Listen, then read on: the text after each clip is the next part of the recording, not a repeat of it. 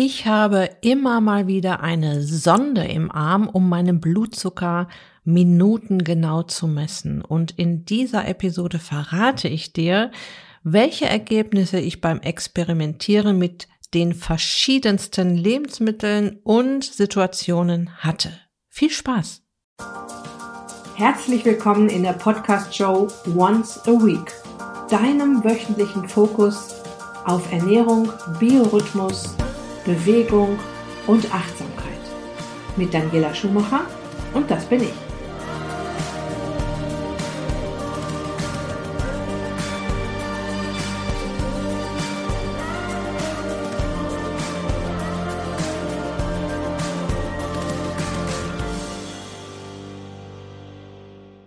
Du kannst dir ganz sicher vorstellen, wie interessant es für mich als ganzheitlicher Abnehmcoach ist, zu beobachten, was die verschiedenen Lebensmittel mit meinem Blutzucker so anstellen.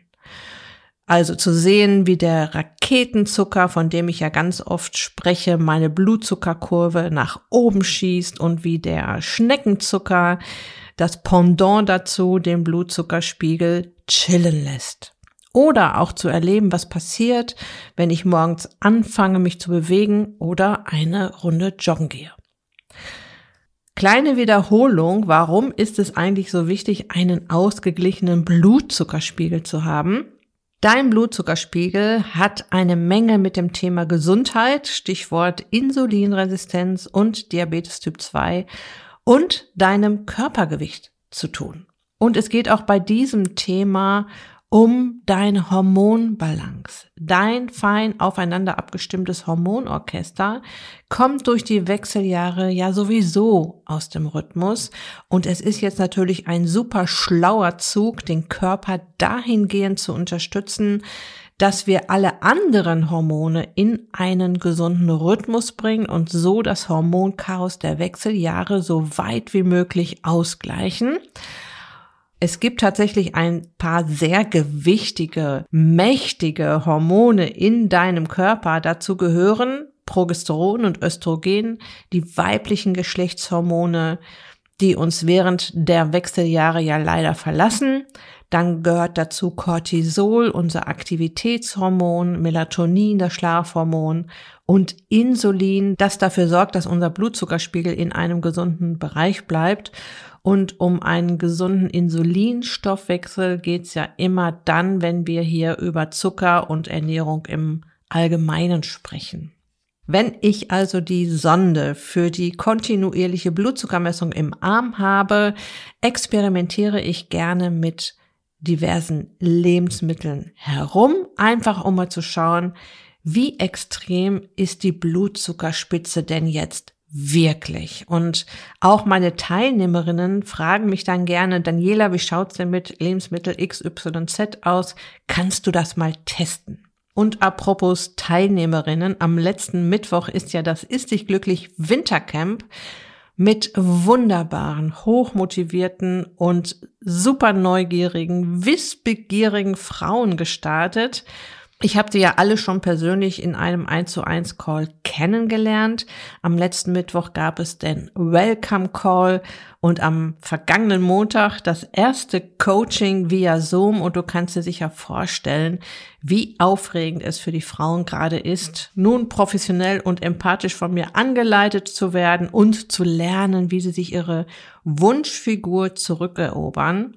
Es ist wieder eine richtig schöne Gruppe und ich habe Ihnen bereits versprochen, wieder ein paar Experimente durchzuführen, die Sie dann live mitverfolgen können, weil ich Ihnen die einzelnen Blutzuckerkurven zeige und erkläre. Und diesmal werde ich sämtliche Kartoffelvarianten und Hülsenfrüchte testen. Die Tabellen zu den Nährwerten dieser beiden Produktgruppen gehen tatsächlich oft in entgegengesetzte Richtungen und ich möchte jetzt mal ganz genau schauen, was da passiert. Okay, kommen wir zu meinen Experimenten, die ich kürzlich durchgeführt habe. Da ist zum einen die Hafermilch, die sich ja gerne statt Kuhmilch in den Kaffee kippen. Entweder weil man Kuhmilch nicht verträgt oder aus ethischen Gründen, wenn man vegan unterwegs ist. Ich kann euch sagen, Hafermilch ist sowas von Raketenzucker. Und ich muss an dieser Stelle auch wieder erwähnen, dass nicht jedes Lebensmittel bei jedem gleich reagiert. Doch gerade bei diesem Experiment mit der Hafermilch haben auch Kolleginnen und auch mein Mann mitgemacht. Und bei allen gab es einen wahnsinnigen Anstieg des Blutzuckerspiegels, der sich auch eine Weile nicht beruhigt hat. Man denkt ja so, so eine dünne Hafermilch, was kann die schon ausmachen? Aber es geht immer noch um Hafer, es geht immer noch um Getreide und Getreide erhöht den Blutzuckerspiegel und auch die Hafermilch macht da einiges mit unserem Blutzuckerspiegel. Also wenn du das verhindern möchtest, entweder trinkst du deinen Kaffee schwarz oder wählst dir zum Beispiel Mandelmilch, Kokosmilch oder eine andere Milchvariante aus dem Bereich der Nüsse oder der Samen aus und dann kann das gut funktionieren. Dann habe ich getestet alkoholfreies Bier. Da ist natürlich auch Zucker drin, doch es ist ja nicht so viel. Ne? Man liest dann so auf der Flasche ungefähr 10 Gramm auf 100 Milliliter. Nur es ist ja schon so, dass man es dann schon recht schnell runterstürzt und auch eine große Portion auf einmal trinkt, wenn man jetzt Durst hat. Und das reicht dann tatsächlich auch aus, um eine Blutzuckerspitze vom Feinsten zu haben. Dann habe ich den Kaffee am Morgen getestet. Es ist ja kein Zucker im Kaffee, doch hier und da wird behauptet, dass Kaffee den Körper stressen kann, dadurch Stresshormone ausgeschüttet werden, was den Blutzuckerspiegel ansteigen lassen müsste. Also keine Ahnung, wie stressresilient mein Körper ist, doch auf Kaffee reagiert mein Blutzuckerspiegel überhaupt gar nicht. Kaffee macht meinem Körper also keinen Stress, den meines Mannes übrigens auch nicht. Als Ausdauersportler und neugieriger Mensch hat mein Mann ebenfalls schon einige Lebensmittel mit der Sonde im Arm durchgetestet. Kaffee kann allerdings auf eine andere Art Stress machen, nämlich indem wir ihn zu spät trinken und damit unseren Schlafrhythmus stören. Ich habe da mal ein paar Zahlen für dich rausgesucht. Zum einen, wie schnell wirkt Kaffee eigentlich? Das Bundesinstitut für Risikobewertung berichtet, dass die stimulierende Wirkung des Koffeins bereits nach 15 bis 30 Minuten einsetzen kann. Und nach 30 bis 60 Minuten erreicht das Koffein dann die Höchstkonzentration im Blut. Was aber viel interessanter ist, wie lange hält die Wirkung an? Und die sogenannte Halbwertzeit von Koffein beträgt im Durchschnitt vier Stunden. Das heißt, nach dieser Zeit ist in etwa die Hälfte des im Kaffee enthaltenen Koffeins im Körper abgebaut.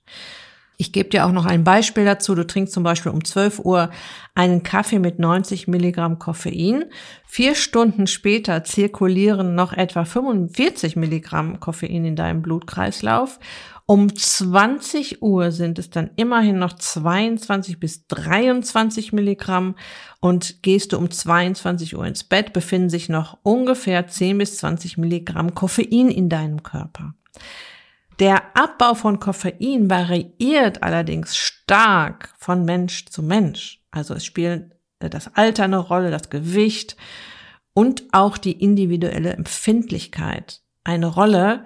Mein Mann zum Beispiel, der trinkt abends noch ein Espresso und schläft wie ein Murmeltier. Ja.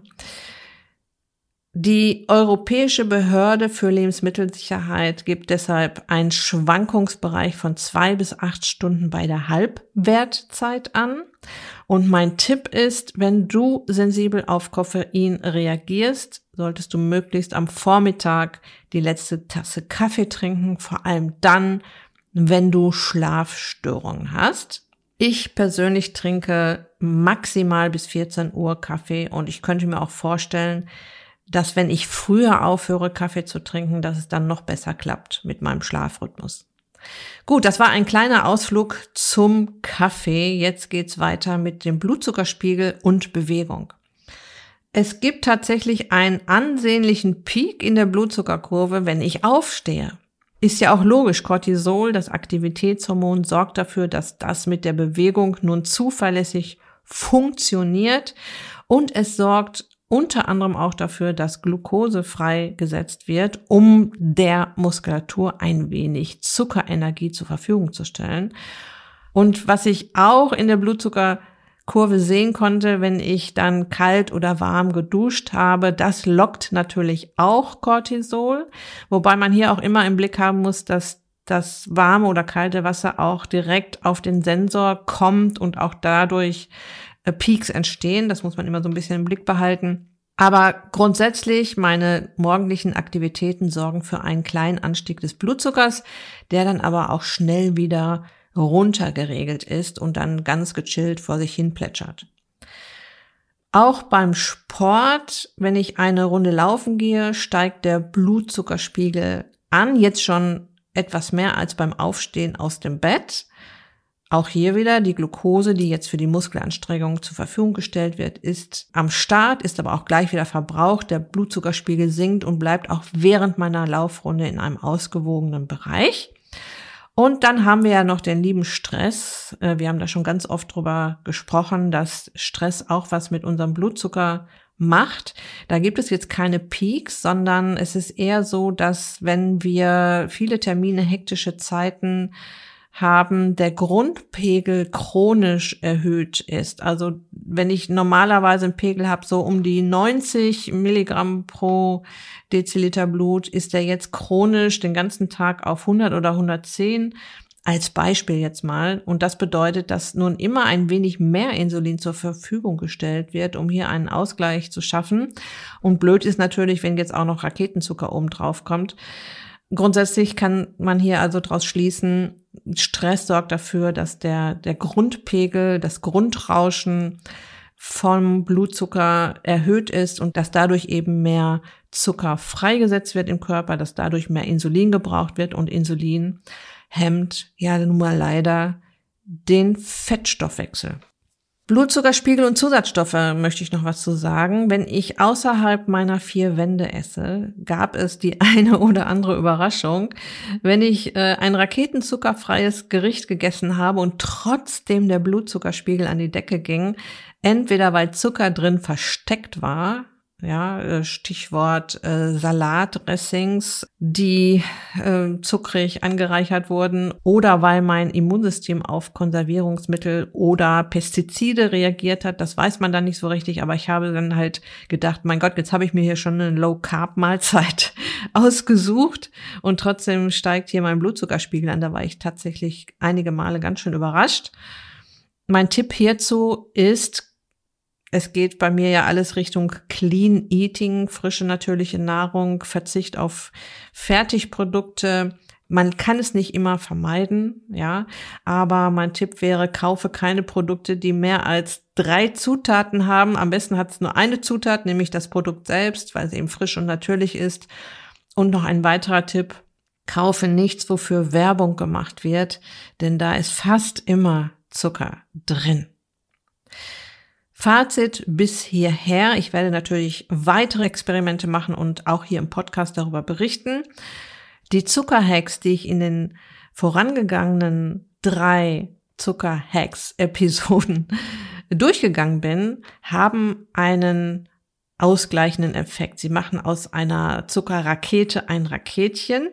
Sie sind also ein wirklich richtig gutes Ausgleichstool wenn am Raketenzucker mal kein Weg vorbeigeht. Und wir sind ja nun mal alle nur Menschen und wollen nicht dogmatisch werden, das sage ich ja immer wieder.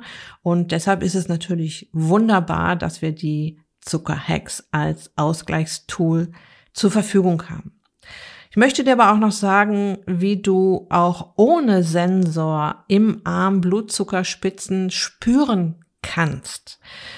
Und zum einen kannst du mal darauf achten, wie fühlst du dich nach dem Essen? Wenn ich viel Zucker in der Nahrung habe, bekomme ich richtig Herzklopfen. Die Blutzuckerspitze sorgt für ordentlich Action im Körper. Jede einzelne Körperzelle muss diese Entgleisung ja ausbaden. Das habe ich ja auch in den Episoden Zucker bei die Fische sehr ausführlich beschrieben. Jedes System muss jetzt anpacken, reagieren, drastisch gesagt mein Leben retten, weil zu viel Zucker und zu wenig Zucker im Blut sehr, sehr ungesund ist. Es geht dann meist um zu viel Blutzucker im Blut. Und in deinem Körper springen jetzt alle Systeme an, um das zu verhindern. Und natürlich steigt jetzt auch der Puls und das Herz schlägt schneller. Dann kannst du darauf achten, wie reagiert dein Magen und dein Darm. Ja, bei mir verursacht eine süße Sünde meist eine leichte Übelkeit. Ja, kaum merkbar. Früher bin ich da einfach drüber weggegangen und habe das überhaupt nicht mit Schokolade und Chips und Gummibärchen in Verbindung gebracht. Ähm, mir war halt leicht übel, das war dann halt so und ich, ja, ist man einfach drüber weggegangen, weil man ja halt auch den ganzen Kram genießen wollte und sich das nicht madig machen wollte. Aber ich spüre das wirklich sehr und ich kann euch auch schon mal sagen, je länger wir uns äh, gesund ernähren, desto eher spüren wir es dann auch, wenn wir mal Blödsinn essen. Dann kannst du darauf achten, wie ist dein Energiepegel. Die Verstoffwechslung von großen Mengen Zucker braucht eine Menge Energie. Beobachte das mal nach dem Mittagessen. Es ist ein riesiger Unterschied, ob du eine Pasta mit Tomatensoße oder einen Salat mit Hühnchen isst. Das Suppenkoma ist nach der Pasta mit Tomatensoße deutlich größer. Okay? Und jetzt möchte ich noch ganz kurz auf das Thema Wechseljahre eingehen, weil das hier auch die Finger mit im Spiel hat. Östrogen hat uns vor den Wechseljahren geholfen, insulinsensitiv zu sein. Jetzt sinkt Östrogen aber immer weiter ab. Und wir dürfen unsere Körperzellen jetzt ganz besonders dabei unterstützen, insulinsensibel zu bleiben. Also gut auf die Botschaft von Insulin, mach die Tür auf und lass den Zucker rein zu reagieren. Und damit landen wir mal wieder bei der frischen, natürlichen Nahrung, wenig Fertignahrung, wenig Raketenzucker. Okay?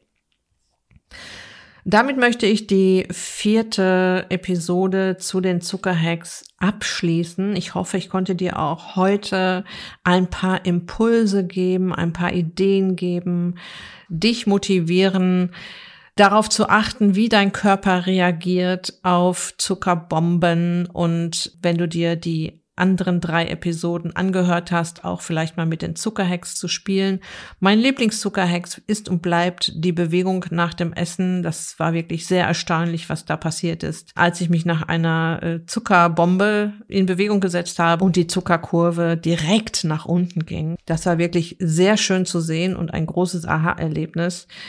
Also schau dir vielleicht die anderen drei Episoden nochmal an. Ich habe ja auch jeweils den Text darunter geschrieben, so dass du es auch mal nachlesen kannst. Wie war das nochmal mit dem Apfelessig, mit der Bewegung und der Reihenfolge?